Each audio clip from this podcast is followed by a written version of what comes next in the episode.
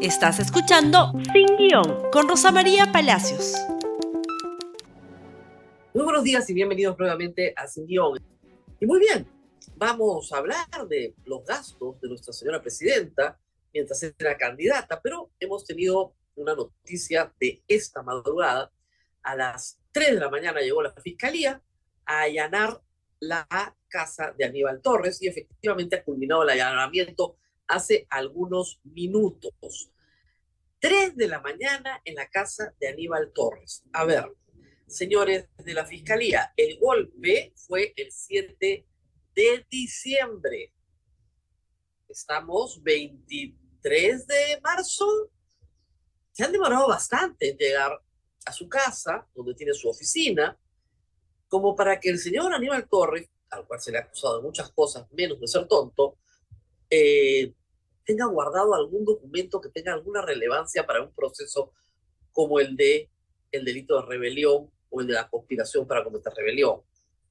Se presume que Aníbal Torres es en efecto la persona que escribió el mensaje del presidente o los múltiples mensajes, porque él dice que leyó el menos duro por el tipo de adjetivos utilizados y por la formulación misma del contenido del discurso porque además cuando termina la presentación, él estaba con el presidente en el mismo ambiente.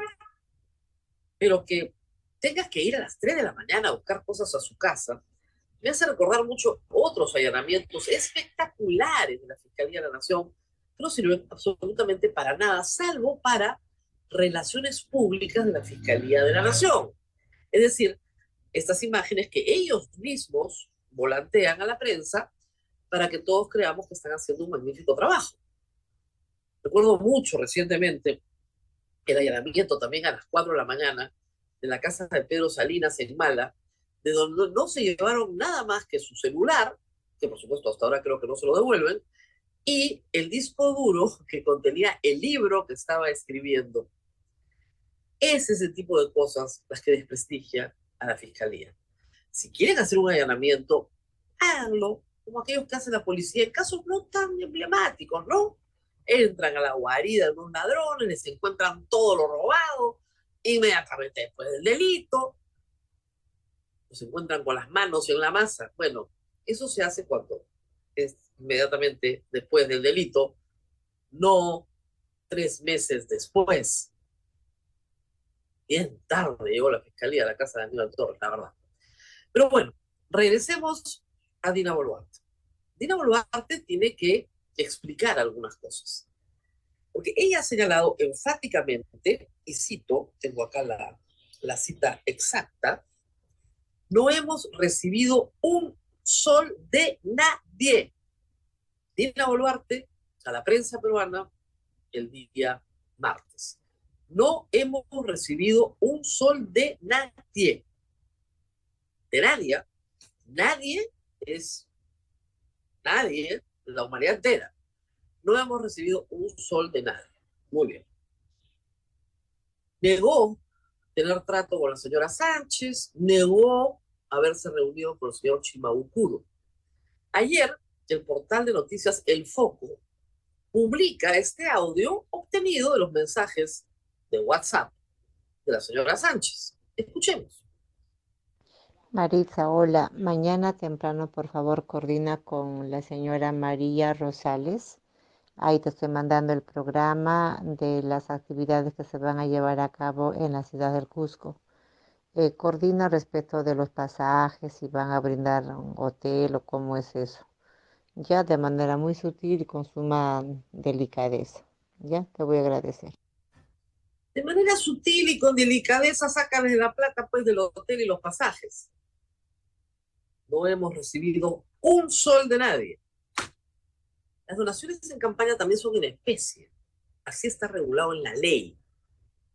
Ese audio confirma que la señora pedía que su asistenta personal, que ahora resulta que no es su asistenta personal, le tramitara hotel y pasajes con un tercero.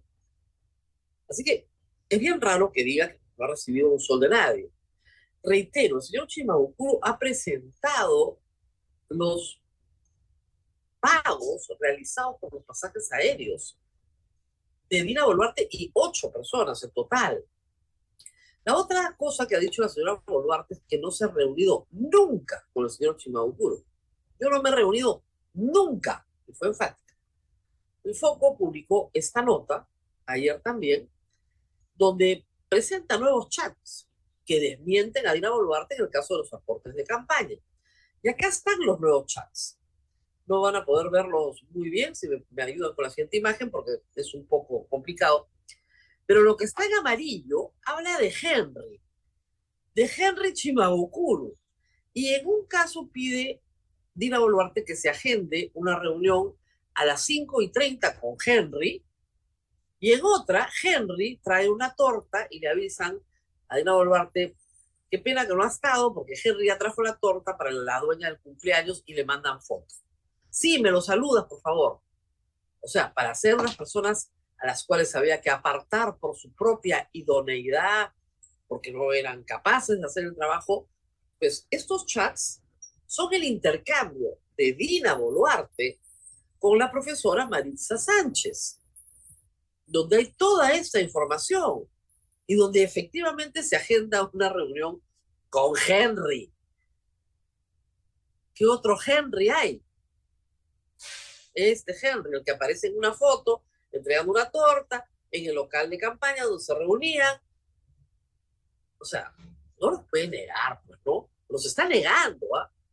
Pero no los puede negar. Y no puede negar que le está diciendo a Marisa Sánchez, la profesora que le manda a Pedro Castillo, que nadie ha negado eso, que le está pidiendo que le consiga una donación. ¿Qué cosas son pasajes? ¿Qué cosas son hoteles? Una donación, pues. Ustedes dirán, pero bueno, cuando uno lo invitan, ¿no es cierto?, a provincia, le ponen el hotel y los pasajes, por supuesto, en una actividad privada. Pero si tú eres candidato, eso tiene que contabilizarse como donación y presentarse a la OMPE. Eso es lo que manda la ley. Y si no lo haces, toda donación anónima por más de dos UITs se considera donación ilícita. Y si es una donación ilícita, estás incurso en el delito 359A del Código Penal, ley que fue modificada por el Congreso anterior en agosto del 2019. Eso lo sabemos todos. Tuvimos que ir a un referéndum para introducir tipos penales de financiamiento ilícito de campaña. Son gastos de la candidata y la norma habla de la candidata. Sobre esto, hasta el momento, pese al pedido de varios congresistas, la Fiscalía no ha abierto ninguna investigación. Y la OMP debería también solicitar, por supuesto, a la Fiscalía que se investiguen hechos de financiamiento de campaña que no han pasado por la OMP que se cite al señor Chimbao que él presente los gastos que ha realizado, ¿no es cierto? Que se cite a la señora Mancha Sánchez, que se cite a la señora Presidente, se le pregunte por sus declaraciones donde dice no he recibido un sol de nadie y luego le está diciendo que con delicadeza y sutileza, muy sutil, le saque la plata a la señora que está llamando. Acá hay dos Dinas Boluarte, ¿con cuál nos quedamos? Así lo informó la República ayer. Audios entre Dina Boluarte y ex asesora confirmarían su vínculo con Henry. Chimabukuro. Es que no se puede mentir tan descaradamente, la verdad, es una cosa vergonzosa. Y es vergonzoso que lo haga la presidenta de la República. Y reitero, si mienten esto, está mintiendo en todo. Y claro, ayer hablamos de otra mentira manifiesta ¿Cómo puede decir que 60 compatriotas murieron en una azonada golpista financiada por el narcotráfico? Impresionante. Vamos a la pausa y regresamos con el Congreso y las acusaciones constitucionales contra los ministros de Castillo. Pausa.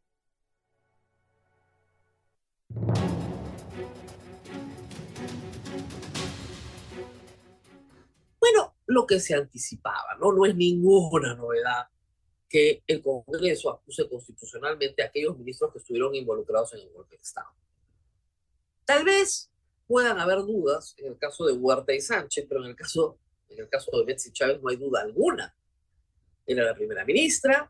Las cámaras de video al interior del Palacio de Gobierno muestran su accionar, entrando y saliendo de la oficina del presidente de la República, trayendo personalmente al periodista de Canal 7, a la periodista de Canal 7 y al camarógrafo, eh, por testigos saludando al presidente luego de dar el discurso, el presidente interactuando con ella en los famosos siete minutos antes de salir al aire, donde le pide cosas, le ordena, la mira, se ríe, ¿no es cierto? Hay una total aquiescencia entre los dos.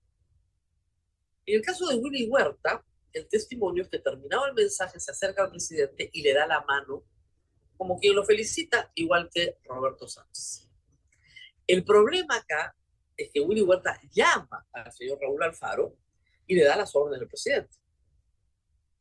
Y eso lo ha confesado el señor Raúl Alfaro, que ahora, por supuesto, está en problemas graves por casos de corrupción policial íntimamente vinculados a el español y otros personajes mal.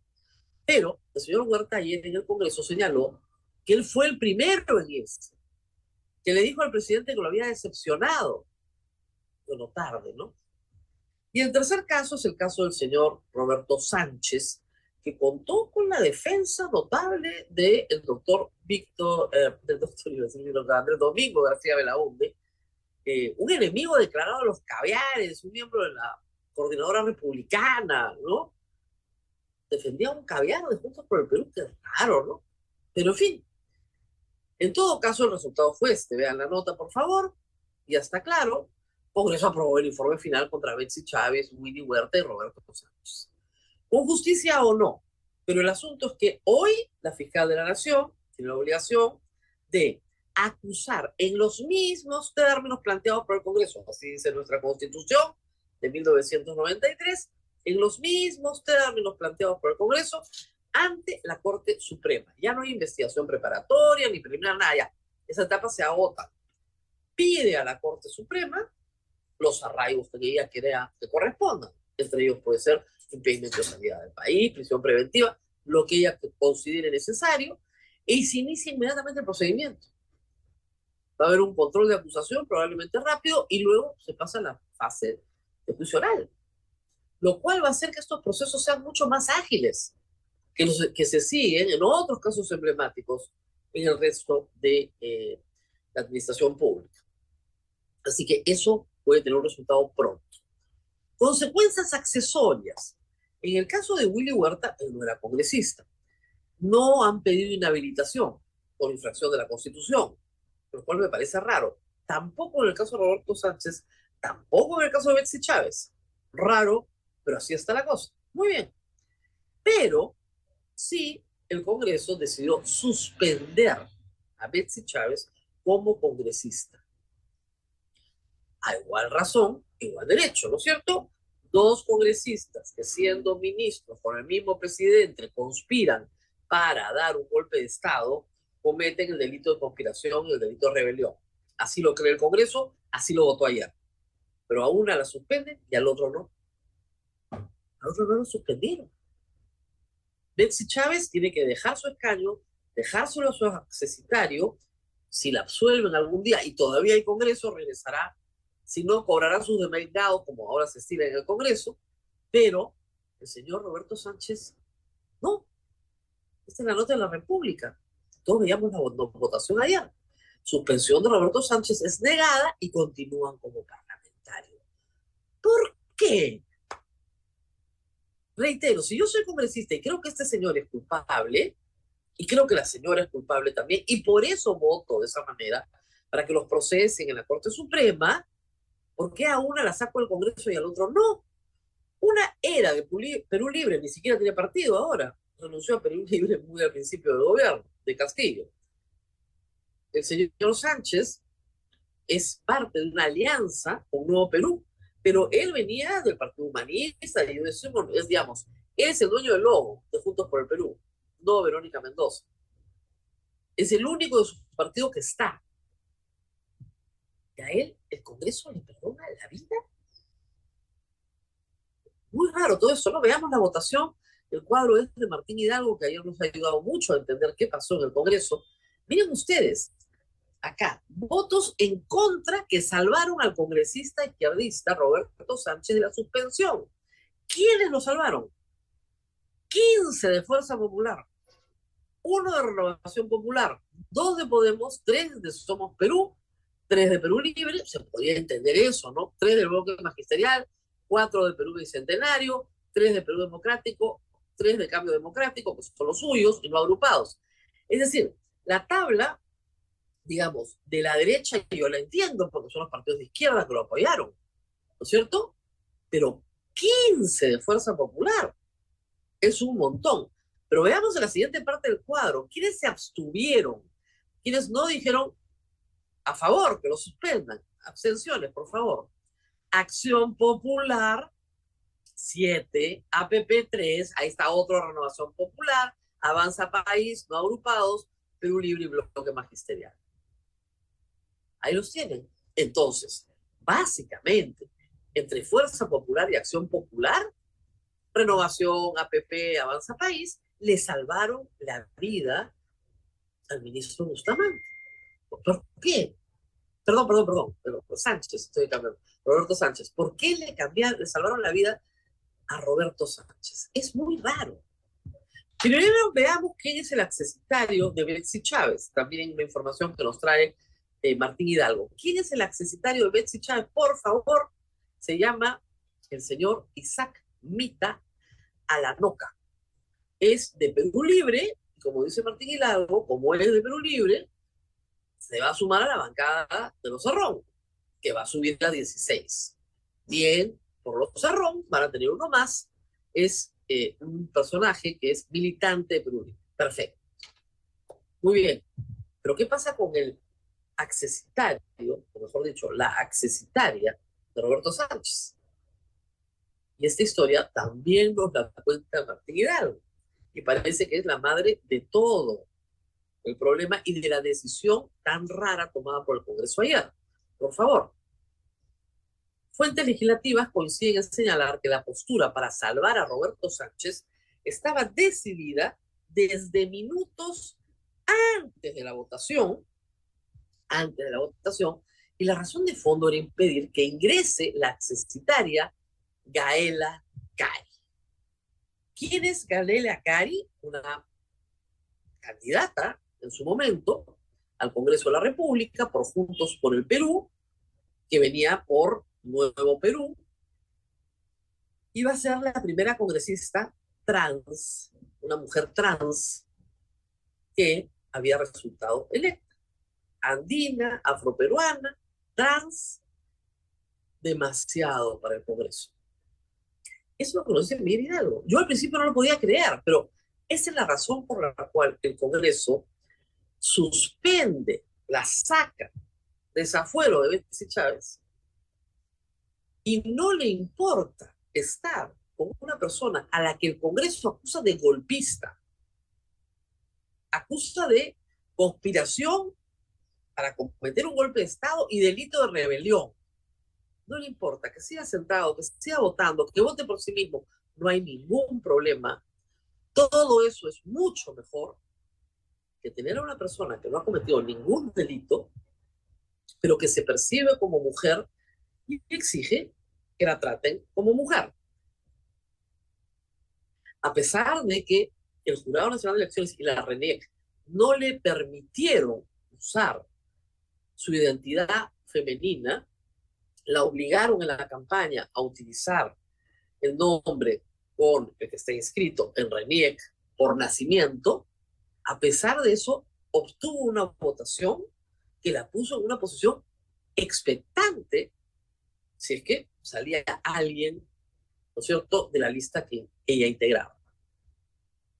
Pues ni aún así, ni contando con el voto popular, ni compitiendo con desventaja, compitiendo con desventaja porque no le permitieron usar el nombre que ella utiliza para identificarse a sí misma y cómo se autopercibe.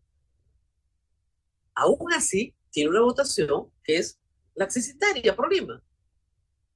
Y el Congreso prefiere a alguien al cual el Congreso se indica como delincuente antes de tener una persona trans en el Congreso. Impresionante, ¿ah? Impresionante. Se dicen cristianos, ¿ah? Aman al prójimo. Valiente manera de amar al prójimo, la verdad. Un mensaje muy potente, además, para toda esa comunidad. Impresionante. Todas las fuerzas políticas unidas en defender a Sánchez para que no entre la accesitaria. Así está este, el Perú esta mañana. Las lluvias continúan, está lloviendo hoy día muy duro en Piura y la ciudad de Piura se comienza a inundar, no porque se haya salido el río Piura, sino porque está lloviendo duro. Sobre esto vamos a volver, por supuesto, en los próximos días, pero no tenemos tiempo para más, así que nos tenemos que despedir. Nos reencontramos nuevamente el día de mañana. No se olviden de compartir este programa. Hasta pronto. Gracias por escuchar Sin Guión con Rosa María Palacios. Suscríbete para que disfrutes más contenidos.